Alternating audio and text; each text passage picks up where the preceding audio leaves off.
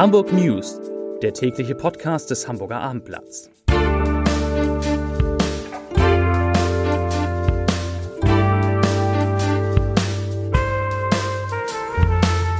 Hallo, moin, moin und herzlich willkommen. Mein Name ist Matthias Iken und ich verrate Ihnen in den kommenden Minuten, wieso Hamburgs Wohnungsbauziel krachend gescheitert ist, weshalb die Flüge der neuen Gesellschaft Tel Aviv Air vorerst nicht mehr abheben und warum in Hamburg Unwetter drohen.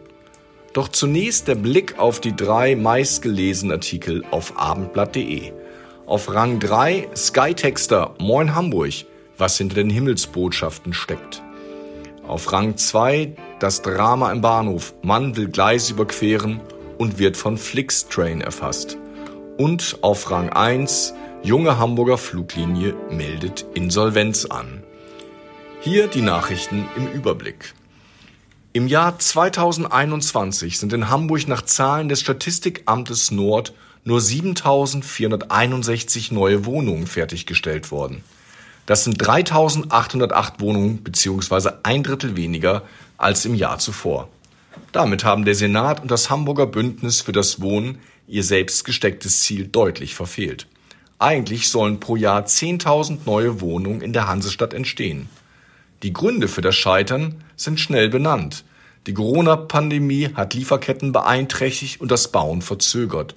Zudem beginnen die gestiegenen Baukosten, die allein zwischen 2015 und 2020 um gut 30 Prozent gestiegen sind, sich auszuwirken. Doch es fehlen auch Grundstücke und viele Genehmigungen kommen zu langsam voran, kritisieren Bauträger. Nach einem lebensgefährlichen Messeangriff auf einen 32-Jährigen im Karo-Viertel ist die ehemalige Lebensgefährtin des Opfers festgenommen worden. Gegen sie wurde bereits Haftbefehl erlassen. Die ebenfalls 32 Jahre alte Ex-Partnerin gilt aufgrund der Ermittlung als dringend tatverdächtig. Zielfahnder hatten die Frau am Sonnabend in einer Wohnung in Bildstedt gefunden und festgenommen. Die Deutsche soll den 32-Jährigen in der Nacht zu Freitag vor einem Hauseingang auf St. Pauli mit einem Messer in den Bauch gestochen und somit schwer verletzt haben. Dann war sie geflüchtet und konnte trotz Großfahndung zunächst nicht gefunden werden.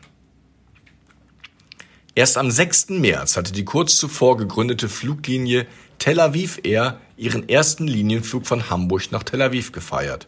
Zweimal die Woche, jeweils donnerstags und sonntags, sollten Fußbüttel und die israelische Mittelmeerstadt miteinander verbunden werden. Damit ist es schon wieder vorbei.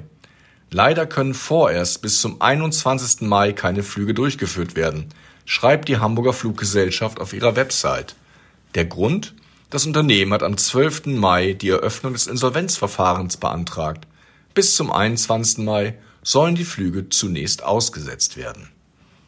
Wegen der erwarteten sommerlichen Temperaturen in der Wochenmitte öffnen das Kaifu Sommerfreibad und das Naturbad Stadtparksee von Mittwoch an. Angesichts der weiteren Wetterentwicklung bleiben andere Sommerfreibadangebote vorerst noch geschlossen, teilte der Sprecher des Bäderlandes Michael Dietl mit. Je nachdem, wie kalt und regnerisch es in der nächsten Woche werde, könnten die beiden Freibäder auch wieder vorübergehend geschlossen werden. Damit sind von Mittwoch an acht von 13 Freibädern in Hamburg im Betrieb.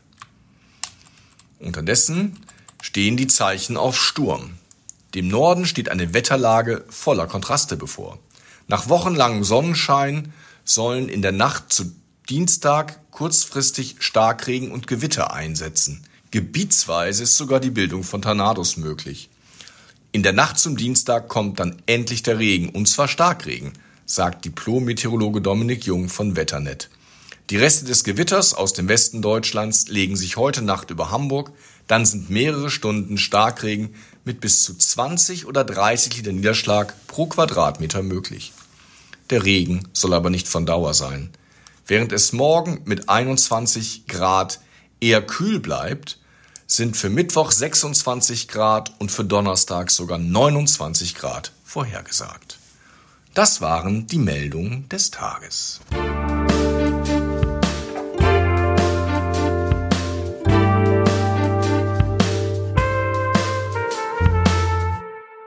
Weitere Podcasts vom Hamburger Abendblatt finden Sie auf abendblatt.de slash podcast.